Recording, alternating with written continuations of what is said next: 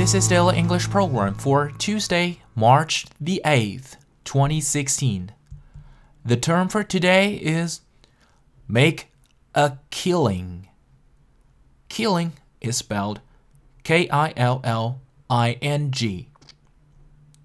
Make a killing 这个短语的意思是大有所获、大赚一笔，也就是发了一笔横财的意思。I didn't make a killing in the stock market when my stocks increased in value.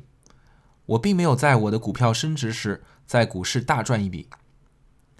I didn't make a killing in the stock market when my stocks increased in value.